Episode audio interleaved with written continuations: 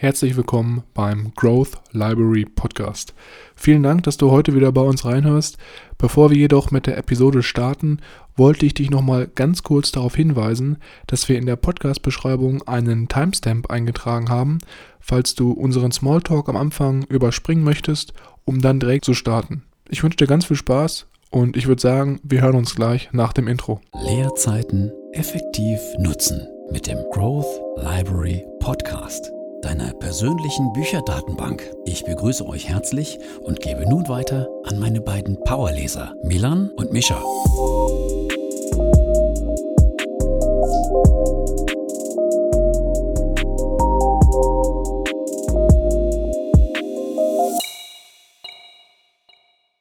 Herzlich willkommen, wie immer, auch nochmal von meiner Seite hier im Growth Library Podcast. Mein Name ist Milan und am anderen Ende der Podcast-Mikrofon-Leitung befindet sich wie immer mein Bruder. Mischa. Hallo und herzlich willkommen. Natürlich auch wie immer von meiner Seite. Immer sehr interessant, was du da alles noch für schöne Wörter findest, um das Ende der anderen Leitung zu beschreiben. Klar. Nichtsdestotrotz, Milan, du hast ja bestimmt auch schon mitbekommen, ich bin jetzt seit, hab eine Woche Karnevalsferien von meiner Uni bekommen die natürlich exzessiv mhm. genutzt wurden. Also so ein äh, hartes Wochenende mit so viel Alkoholexzessen hatte ich schon lange nicht mehr ähm, in den momentanen Zeiten. Kleiner Spaß am Rande. Nee, aber ich bin jetzt seit ein, zwei Tagen ähm, wieder zu Hause bei unseren Eltern im schönen Nordrhein-Westfalen und hier hat vielleicht auch der eine mitbekommen, hat es ja etwas geschneit. Es gab hier noch einen kleinen spätewinterlichen Einbruch und ich war echt mhm. Äh, sehr überrascht zu sehen, dass hier wieder so viel Schnee lag. Das gab es echt ja schon seit Jahren nicht mehr. Und das mhm. hat mich so ein bisschen zurückerinnert an unsere Jugendzeit, wo wir auch schöne ähm, Schneeerlebnisse hatten und wir da Iglus bauen konnten und dann ähm, ganz zerfroren immer noch am späten Abend reingekommen sind und dann unsere Hände und Füße so kalt waren, dass es erstmal ein schönes warmes Fußbad gab. Ja, ich war auch überrascht, muss ich zugeben. Äh, bei uns in Köln war ja ungefähr die ganze Zeit gar kein Schnee. Also es war äh, ein bisschen ernüchternd eigentlich, aber dass es dann bei uns so krass geschneit hat, damit hätte ich auch nicht gerechnet. Ja, ich war dann auch äh, sehr hin und her gerissen zwischen äh, auf der einen Seite meinem Rennrad, das ich jetzt ähm, wieder mit in die Niederlande nehmen möchte, um da mal ein bisschen äh, zu fahren und auf der anderen Seite im Schnee dann meinen Skiern. Ich dachte, du wolltest eigentlich das Einrad mitnehmen nach Maastricht. ja, ja, das hatte ich auch kurz überlegt. Wir haben eine kleine Einradsammlung in der Garage, aber die sind ja auch ja, sehr rar und die wollte ich dann nicht mitnehmen und äh, so lange Touren, zwei, drei Stunden Touren mitmachen, das kann dann, geht dann ein bisschen auf die Ausdauer. Ja, muss man sich dann vielleicht noch ein bisschen reintrainieren. Ja.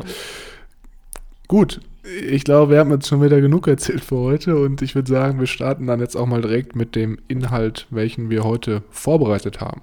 Ich freue mich immer, wenn wir so eine etwas außerhalb der Reihe tanzende Episode aufnehmen, weil heute geht es ja nicht direkt um ein Buch, was wir besprechen, sondern es geht vielmehr um unsere liebsten Hörbücher aus dem Jahr 2020, welche wir gehört haben. Und da kann ich ja für uns beide sprechen, dass wir gerade in 2020 auch sehr viele Hörbücher gehört haben. Ja, heute ist es natürlich so, wir haben den Struktur der Episode so aufgebaut, dass wir sozusagen jeder zwei, drei Hörbücher vorstellt, die er besonders gut fand und wir dann sozusagen abwechselnd so ein bisschen dazu was erzählen möchten. Und genau, dann werden wir am Ende nochmal vielleicht das Ganze abschließen.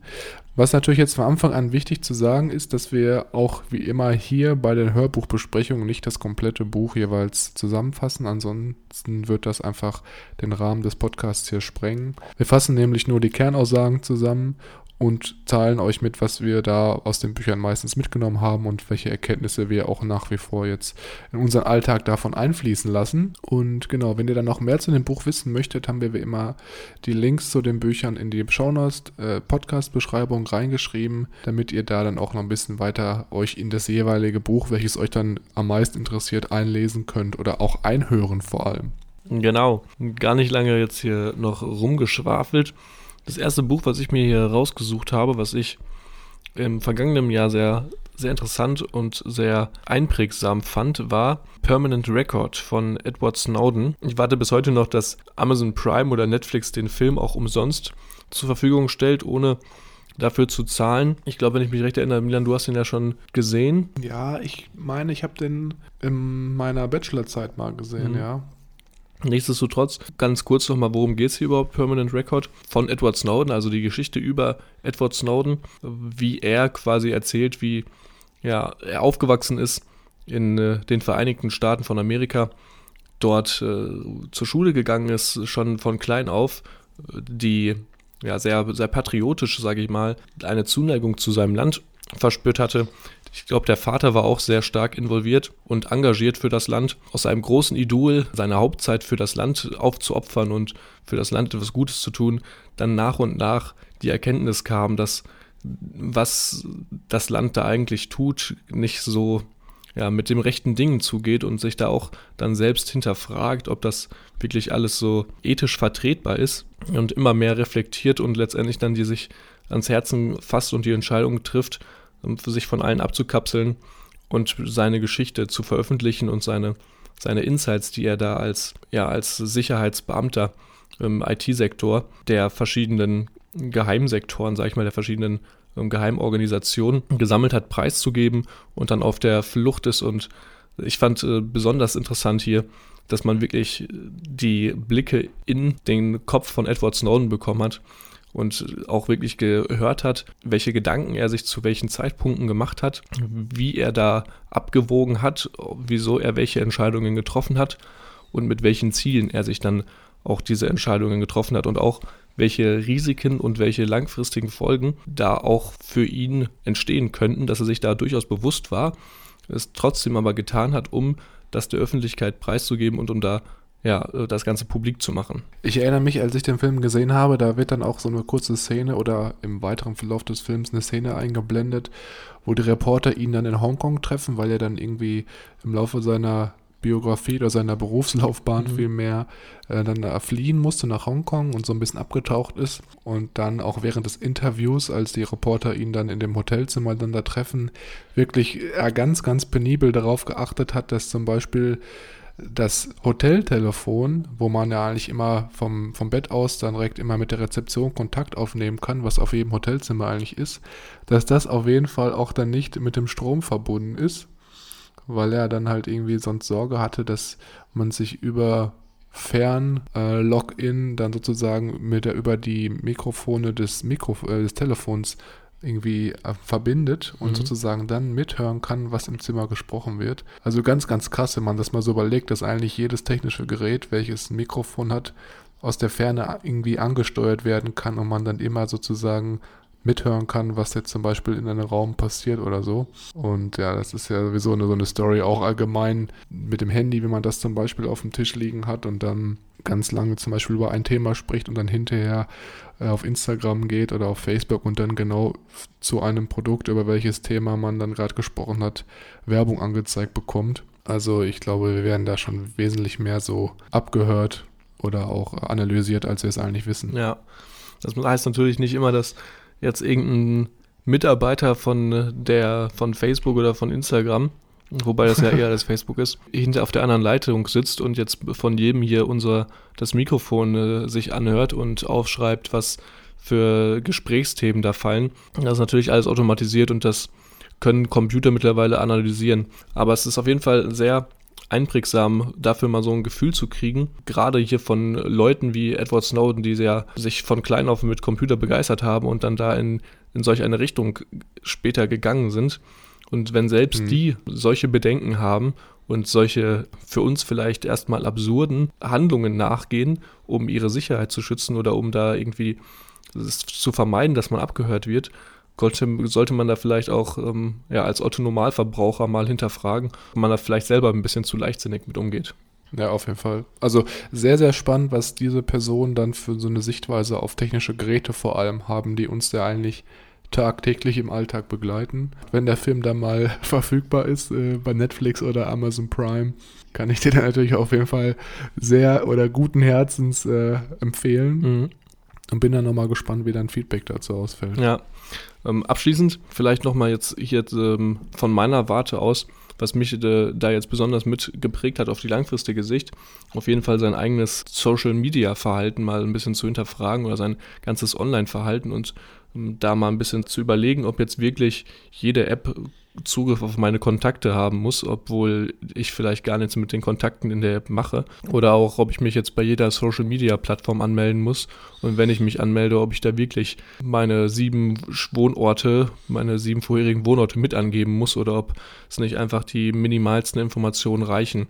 Hast du recht, da kann man natürlich auch nur die Netflix-Dokumentation, das Dilemma mit den sozialen Medien äh, jedem ans Herz legen. Mhm. Aber ich glaube, das ist jetzt ein ganz, ganz anderes Fass, was wir aufmachen, wenn wir darüber sprechen. Deswegen springe ich jetzt mal mhm. zum zweiten Hörbuch. Dann, was ich dann die nächste Episode. ähm, unsere, unsere Social Dilemma Problem, unsere oder unsere Netflix Highlights. Genau, unsere und die besten Dokumentationen aus 2020. Da könnte ich halt, könnten wir auch ein bisschen was zu erzählen, aber heute ist ja nur Audiobooks erstmal am Start. Und genau, das nächste oder das erste Buch, was ich gerne vorstellen wollen würde, und by the way, Permanent Record haben wir ja auch beide gehört und das Buch, was ich jetzt vorstelle, haben wir auch sogar beide gehört. Das ist eigentlich mal ganz lustig, weil wir anders als bei den physischen Büchern, bei den Audiobooks immer so ein bisschen auch abschweifen voneinander. Mhm. Und zwar das Buch, was ich hier als erstes nennen möchte, nennt sich The Great Nowitzki. Wahrscheinlich weiß jetzt schon jeder, worum es geht oder was jetzt hiermit gemeint werden könnte. Es ist, wurde von Thomas Plätzinger geschrieben und es geht halt allgemein um den deutschen Basketballstar aus Würzburg, welcher dann bis in die amerikanische NBA-Geschichte sich hochgespielt hat. Und äh, Dirk Nowitzki ist sozusagen der beste Scorer der NBA-Geschichte, der nicht in den USA geboren wurde. Das muss man sich mal vorstellen. Also er ist dann wirklich so gut gewesen, dass er auch dann mit den amerikanischen Basketballspielern mithalten konnte und diese auch dann sogar wirklich dann teilweise am Anfang vor allem äh, dominiert hat. Er hat ja sein Leben lang bei den Dallas Mavericks gespielt und hat dann sozusagen für die ähm, ja vorne als Scorer dann die, die Punkte sozusagen erzielt. Und das Buch ist ähnlich wie Permanent Record, auch wie eine Biografie von äh, Dirk Nowitzki halt. Und das Interessante hierbei ist einfach, dass hier in dem Buch wirklich sehr, sehr detailliert und auch lebhaft davon berichtet wird, wie Dirk Nowitzki halt von Anfang an in Würzburg seine Karriere strategisch aufgebaut hat, welche Rolle auch sein Mentor Holger Geschwindner in dem gesamten Konzept gespielt hat und auch bis zum Ende seiner Karriere gespielt. Und ja, es geht eigentlich vor allem darum, wie er sozusagen durch wirklich Disziplin, Ehrgeiz und Fokus sich ganz systematisch ja, wirklich zum Topscorer der NBA dann, wie gesagt, hochgearbeitet hat.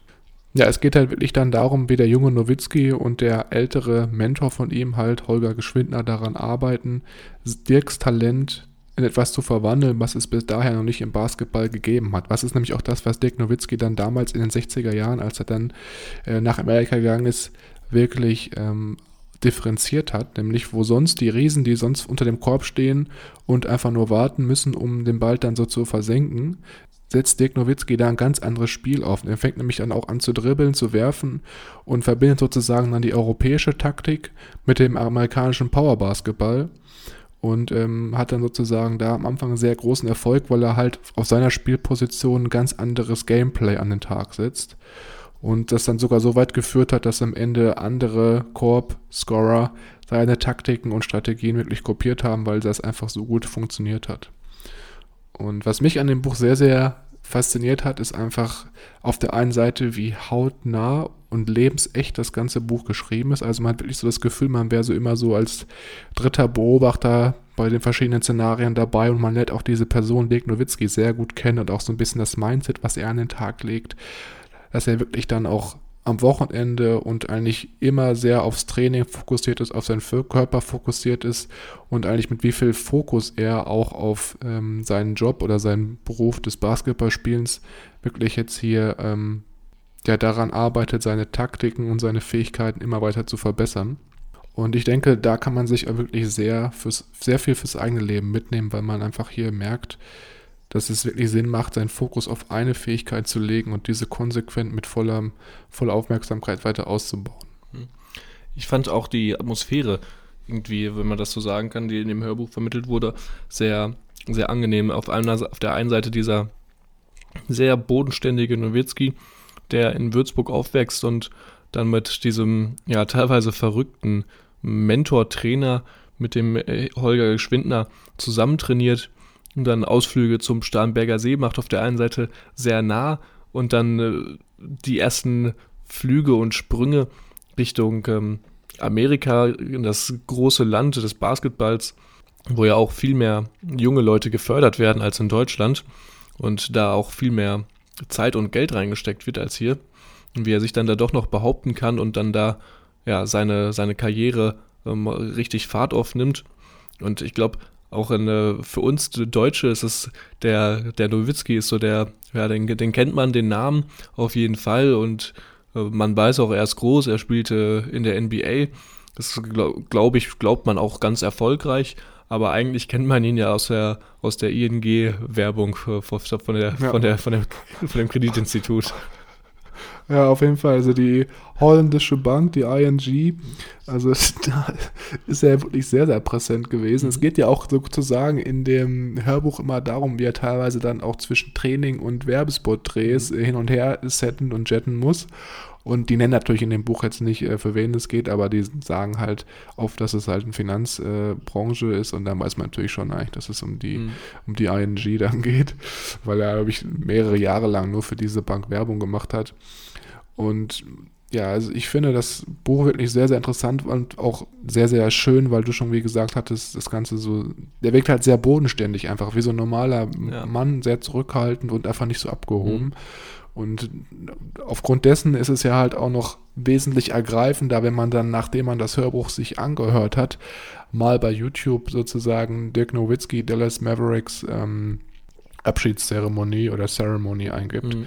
und dann einfach mal sieht, wie wie das Team, die Dallas Mavericks, ihn dann verabschieden, weil er hat, es ist einer auch der wenigen NBA-Spieler, die wirklich ihre ganze Karriere lang nur in einem, in einem NBA-Team gespielt haben und denen sozusagen treu geblieben ist. Und das ist schon sehr, sehr herzergreifend, wenn man dann so diese Zeremonie sieht und dann alle seine Kindheitsstars sozusagen, also seine ganzen Kindheits-NBA-Vorbilder, die natürlich alle auch dann schon älter sind, also wesentlich älter, dann nochmal mit auf diesem Basketballfeld dann stehen und jeder nacheinander was über ihn sagt und ihn nochmal so sich bei ihm bedankt. Also es ist schon wirklich sehr, sehr emotional. Mhm. Ja, trotz der ganzen Bodenständigkeit ist er in den, in den USA ein riesiger Held und jeder kennt den Namen und gerade die Mavericks-Fans feiern ihn natürlich ähm, ja, wie ein wie ein Lionel Messi quasi. Das Lustige ist auch, dass die Amis da immer dann so Dirk sagen. Mhm. Ne? ja. Ähm, Gut. Was äh, vielleicht hier auch nochmal eine nette ähm, Side-Story ist, um äh, vorher mal wieder auf unser Netflix ähm, zu stoßen. Auch von Dirk Nowitzki gibt es eine Verfilmung, die ich auch sehr gelungen fand, wo auch äh, dann über den Holger Geschwindner, seinen Mentor, erzählt wird und wo das Ganze dann seine Geschichte ein bisschen verfilmt wird. Nicht so detail detailreich wie das Buch oder wie das Hörbuch, aber auch sehr sehr ähm, interessant. Siehst du, hat sich wieder gelohnt, dass wir die Podcast-Episode aufnehmen. Habe ich da wieder was dazugelernt. Ich wusste nämlich nicht, dass es ein, äh, eine Dokumentation auf Netflix über ihn gibt. Habe ich schon direkt was zu tun für heute Abend. Richtig, das klingt auch super. Das nächste Buch, das ich mir jetzt hier rausgepickt habe aus der sogenannten Bibliothek, ist der Ernährungskompass von Baskast. Der Ernährungskompass ist wahrscheinlich einer der Bücher, die fast jeder schon mal gesehen hat, der das ein oder andere Mal in die Buchhandlung geht. Es hat nämlich dieses schöne Avocado-Cover. Und ich muss auch zugeben, es ist eines der Bücher, die ich nachträglich auch nochmal als Buch mir kaufen werde und lesen werde. Sehr wahrscheinlich, weil auch in dem Buch sehr viel mit Grafiken gehandhabt wird und viel aufgezeichnet wird das als Audiobook natürlich nicht ganz so gut rüberkommt. Nichtsdestotrotz habe ich auch hier so drei, vier Punkte, die ich höchst interessant fand und die mir trotz des Hörbuchs, trotz des nicht vorhandenen visuellen Effektes sehr gut im Kopf geblieben sind. Im Grunde genommen aber, um den Inhalt vielleicht noch mal ein bisschen zu beschreiben, ist es, wie der Name schon sagt, quasi so ein Ernährungskompass, der als guter Leitfaden zu Rate genommen werden kann um der dir eine gesunde und ausgewogene Ernährung aufzeichnen soll. Dabei auch sehr stark darauf eingehend, was du vermeiden solltest und was es vielleicht für hilfreiche Tipps und Tricks gibt, die dir, die du vermeiden solltest. Ähm, unter anderem vielleicht so ein paar so drei, vier Punkte, die ich echt super krass fand und die ich jetzt auch ähm, tagtäglich immer im Kopf habe bei der Auswahl meines Essens, ist zum Beispiel Öl. Die Öle, die wir zu uns nehmen, werden nämlich nicht wie, wie anderes Essen, das wir ja erst verdauen und dann in unserem Blutkreislauf gelangt, ist Öl so fein filigran, dass wir es nach dem Zunehmen, nach, dem, nach der Aufnahme direkt durch die Kapillaren, durch so mini kleine Öffnungen in, in, unserem, ja, in unserem Verdauungstrakt abgezapft werden und in unsere Blutlaufbahn gelangen. Das heißt, Öl wird ungefiltert direkt zu unserem Herzen gepumpt. Das natürlich auf der einen Seite ganz, ganz gut sein kann, wenn es hochwertiges Öl ist. Auf der anderen Seite heißt es auch, dass schlechtes Öl oder ja, nicht so hochwertiges Öl, das du zu dir nimmst, ungefiltert direkt zu deinem Herz gelangt und quasi da ähm, mit durchgepumpt wird. Ein anderer interessanter Punkt waren auch hier Nüsse. Ähm, der Autor Baskast schwört hier auf den klassischen Studentenfuttermix, der ja ähm, auf der einen Seite sehr gesund ist und auf der anderen Seite sehr nahrhaft und uns äh, ein großes äh, Energiepotenzial oder ein großes Energiepotenzial bereitstellt. Und auch ähm, als morgendlicher Wachmacher wird hier grüner Tee genannt, der auch bei mir jetzt schon seit, ja, schon seit über einem Jahr meistens ähm, morgens auf dem Tisch mit einer großen Kanne kommt. Hier der kleine Tipp am Rande. Ähm, heißes Wasser aufsetzen, 10 Minuten ähm, stehen lassen, sodass es äh, nicht mehr 100 Grad hat, sondern so um die 80 Grad. Aufgießen, den grünen Tee zwei bis drei Minuten ziehen lassen, den Teeinhalt dann rausnehmen und dann einschenken und genießen. Danach ist man auf jeden Fall wach und man braucht keinen Kaffee mehr. Und die interessanten und hilfreichen Experimente, die ich hier am Anfang genannt habe, vielleicht auch nochmal ein so ein Beispiel. Es wird viel auch hier mit äh, Experimenten aus, der, aus dem Tierbereich bereitgestellt, wobei es da eher nicht darum geht, äh, also nicht krasse ethisch verwerfbare Experimente, sondern eher, du hast zwei Versuchsmäuse, sag ich mal, die beide kriegen die gleiche Portion bzw. die gleiche Menge an Futter, wobei die eine das aufgeteilt an zu drei Tageszeiten bekommt und immer größere Portionen. Die andere hingegen über den Tag hinweg genau die gleiche Menge am Ende des Tages, aber über den Tag hinweg immer ein bisschen. Und trotz genau der gleichen Zunahme des äh, Essens hat die Maus am Ende, die über den Tag verteilt immer etwas kriegt, viel mehr Fett angesetzt und ist viel mehr dicker als die Maus, die die gleiche Menge am Tag gegessen hat, aber zu ihren drei bestimmten Tagen, immer morgens, mittags, abends. Was auch also ein bisschen mal hier verdeutlicht, wie dieses ganze Snacken eigentlich ansetzt und dass es äh, nicht wirklich sinnvoll ist, äh, das über den Tag hinweg immer nur so ein bisschen zu essen, sondern es eigentlich viel hilfreicher und wohltuender für den Körper auch ist, zu geregelten Zeiten eine ordentliche Portion zu essen und dann auch wirklich zu essen, bis man einigermaßen satt ist und nicht zwei, drei Happen zu nehmen und dann wieder aufzuhören. Ja, ich könnte jetzt noch weiter erzählen. Es gibt auch noch sehr interessante äh, Geschichten, wie man schneller abnehmen kann. Gerade bei Frauen ist Milchsäure wohl sehr interessant. Also gerade bei Joghurt hilft da wohl sehr gut, bei Männern anscheinend nicht so. Ähm, auch basierend wieder hier auf Experimenten. Aber, oder man merkt schon hier, dass ich vielleicht ja auch ein bisschen ähm, ja, sehr, sehr gehypt von dem Buch bin. Also es ist wirklich ein sehr interessant und ähm, gutes Buch, das ich wirklich hier jedem am, äh, empfehlen kann. Und ich werde mir das äh, früher oder später auch nochmal in der Hardcover-Version holen und da nochmal durchblättern und mir die Grafiken und die, es gibt auch so Cheat Sheets, glaube ich, die in dem Buch genannt werden. Die, die wollte ich mir auch nochmal angucken. Ja, man merkt schon, ich konnte jetzt hier zu dem Buch nicht so viel sagen, weil ich das äh, noch gar nicht äh, gehört hatte oder auch noch gar nicht richtig auf dem Schirm hatte. Auf der anderen Seite ist natürlich auch so, dass du jetzt wahrscheinlich da auch eine eigene Podcast-Episode alleine zu aufnehmen könntest. Von daher ähm, denke ich, dass es für mich aber dennoch auch ein sehr interessantes Buch ist und ich da auf jeden Fall auch nochmal reinhören werde. Ja, vor allem spannender Punkt mit dem Öl, dass das so direkt aufgenommen wurde, das wusste ich gar nicht. Also da muss ich da auch nochmal gucken, was wir dann hier so für Öl zu unserem Essen hinzufügen. Aber ja, das ist natürlich sehr interessant, dass man da dann auch nochmal darauf achtet, dass man was Hochwertiges kauft. Mhm. Seitdem kaufe ich nur noch Bioöl. Schön. Dann würde ich sagen, kommen wir mal mit zu dem zweiten Buch, was ich jetzt hier gerne vorstellen wollen würde. Dieses Buch hast du, glaube ich, noch nicht gehört, aber ich habe es dir empfohlen. Mhm. Und zwar heißt das Buch Der Pfad des friedvollen Kriegers von Dan Millman. Und das ist sozusagen im Groben und Ganzen so eine autobiografischer Roman. Also es ist halt so eine Vermischung von Roman und der Biografie von Dan Millman selbst. Im Großen und Ganzen, jetzt wenn man das Ganze etwas mal runterbricht, ist es auf jeden Fall ein Buch, was wieder so ein bisschen in die spirituelle Richtung geht, also jetzt gar nicht wissenschaftlich oder eine komplette Biografie von einer erfolgreichen Person. Und zwar erzählt das Buch die Geschichte von einer Zufallsbekanntschaft des jungen Turners Dan Millman, also er selbst, mit einem Tankwart. Also sehr interessante Story. Okay. Und nachdem sozusagen das Bein des Dan, des jungen Dan Millmans, nach einem Motorradunfall total zerschmettert worden ist, wird dann dieser Tankwart, den er in dem Buch Sokrates nennt, äh, wird dann sozusagen der, ein Mentor von Dan selbst und spiritueller Lehrer. Und ähm, es wird halt in dem Buch dann beschrieben, wie die beiden sich regelmäßig treffen und wie zum Beispiel dann dieser Tankwart dann dem jungen Dan Millman immer wieder neue Lebensweisheiten mit auf seinen Weg gibt und ihn sozusagen dann schrittweise den Pfad des friedvollen Kriegers, wie das jetzt hier ganz metaphorisch beschrieben wird, aufzeigt.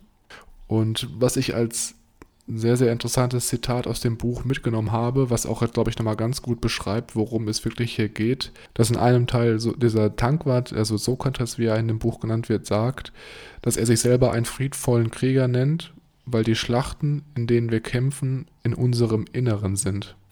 Das heißt also, dass man wirklich durch das Buch auch lernt, so sein, sein Inneres besser kennenzulernen und seine inneren Konflikte und Schlachten äh, mehr mit sich selbst dann zu regulieren zu können und auch da so ein bisschen lernt, wie man damit am besten umgeht. Also wirklich sehr, sehr spannendes Buch, sehr, sehr tiefgründig auch. Und dadurch, dass es halt auch in so einer Geschichte verkörpert wird, also eher so eine Romangeschichte, die halt auch Dan Millmans Vergangenheit so ein bisschen widerspiegelt und dann auch diese Lehren von dem Tankwart miteinander verknüpft, war es für mich sehr, sehr angenehm, dem Ganzen zu folgen und dann auch nebenbei immer wieder neue Erfahrungen und neue Hinweise mitzubekommen. Und ich weiß nicht, wie es bei dir ist, aber bei mir ist zum Beispiel dieses Buch sehr gut in Erinnerung geblieben, weil ich das halt vor allem immer in Rotterdam gehört habe. Ich habe manchmal zu manchen Hörbüchern immer so spezielle Orte, die ich mit den Büchern verbinde. Ist ganz verrückt.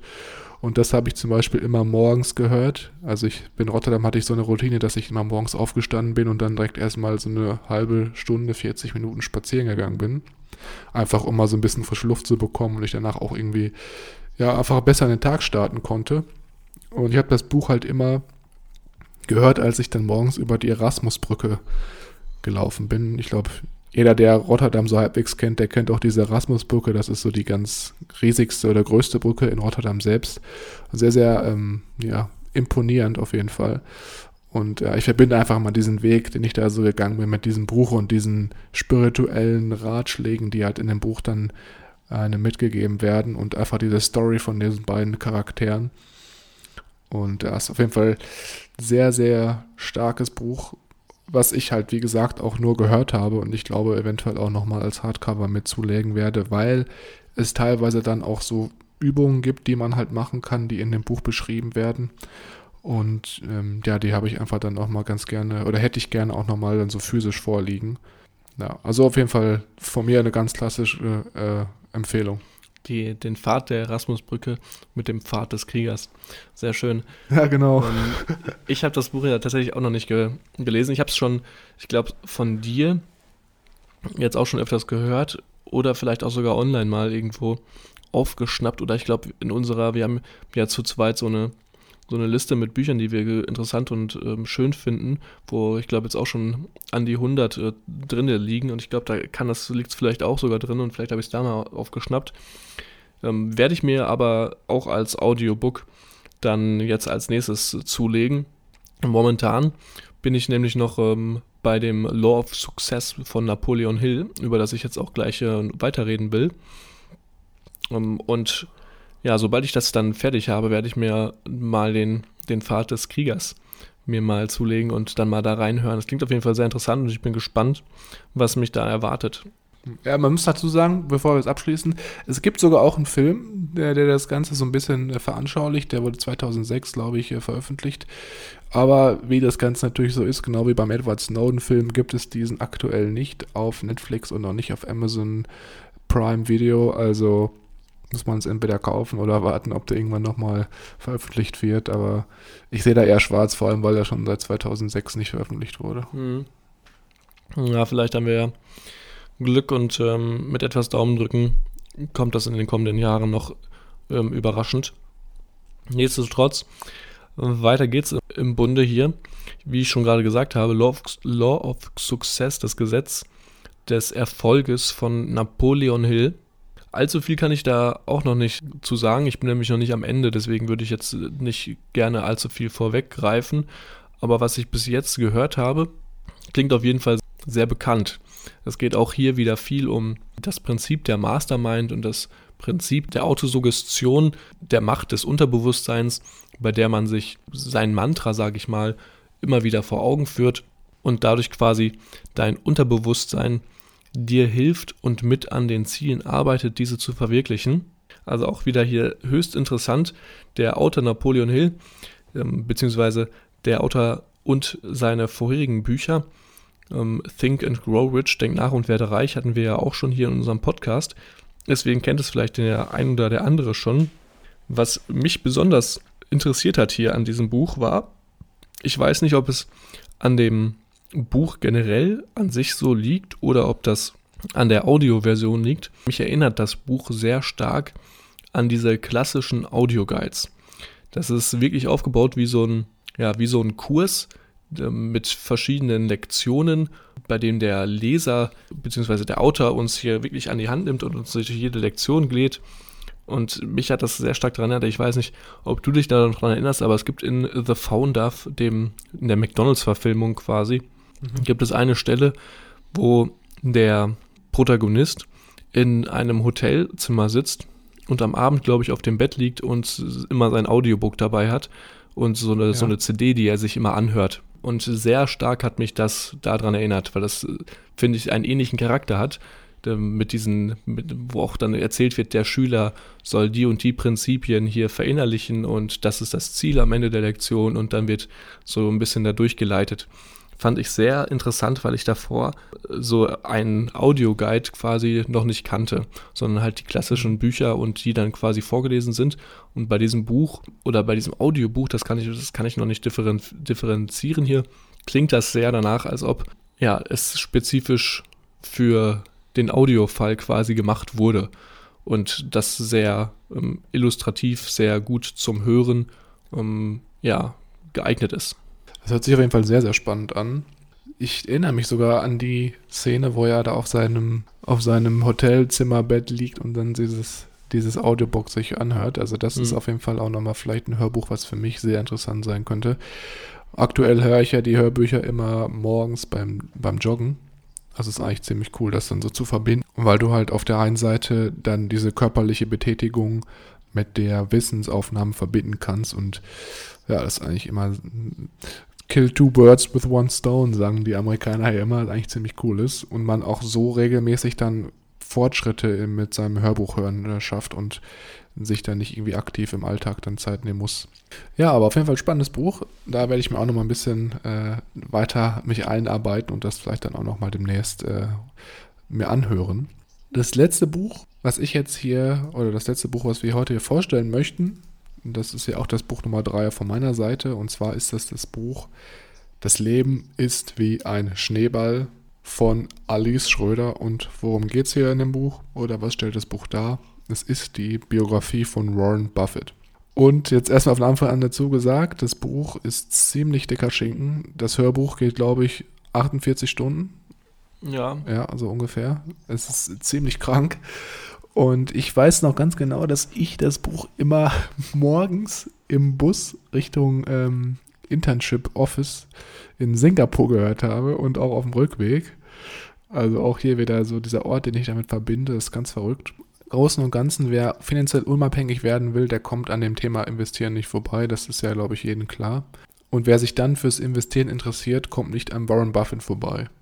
Und Alice Schröder, das ist ja die Autorin von der Biografie, kann hier aufgrund von diversen Gesprächen mit Buffett selbst und auch mit vielen Gesprächen seiner Lebensgefährten wirklich sehr, sehr detailgetreu und sehr, sehr akkurat seine Lebensgeschichte darstellen.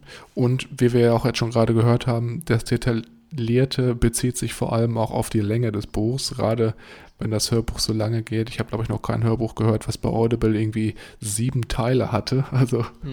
es mhm. ist schon ziemlich, ziemlich spannend.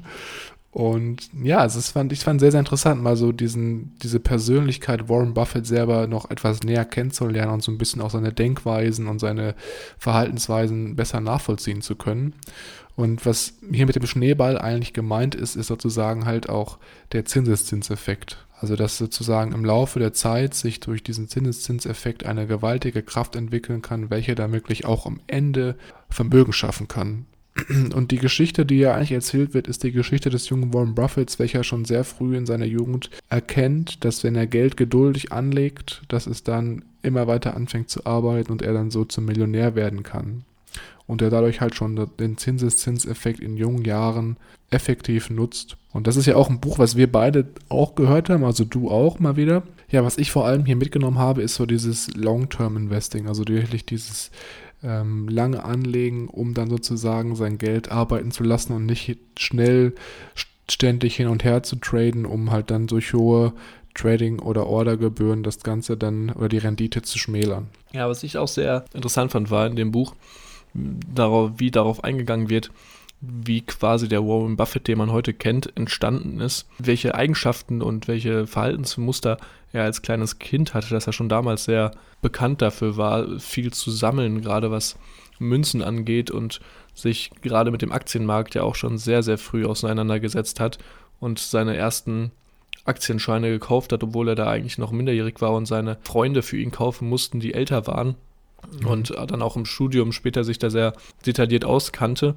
Ähm, ich muss aber auch ehrlich zugestehen, dass gerade bei diesen Riesenschinken, die dann so lang sind, wie bei Warren Buffett oder auch bei Arnold Schwarzenegger, äh, die ja auch an die 24-Stunden-Marke geht, es mir manchmal ein bisschen schwierig wird, äh, den roten Faden da konsequent zu sehen, was nichts darunter heißen sollte, dass jetzt die Qualität minder ist, sondern ich glaube eher, dass es ähm, so ein ja, persönliches Ding bei mir ist, dass ich dann einfach den Faden über so einen langen Zeitraum schwieriger sehen kann und ich dann das Gefühl habe, dass der Inhalt zwar trotzdem noch sehr gut ist, aber ich mir weniger davon im Long Run merken kann als von kürzeren ähm, Büchern, sage ich mal, oder kürzeren Audiobooks. Ja, ich glaube einfach der Informationsüberfluss oder Überschuss ist halt, mhm. oder die Informationsdichte vor allem ist halt so krass, dass man da natürlich dann mehr oder schneller von erdrückt wird als von zu kurzen, knappen, zusammengefassten Ratgebern. Ja.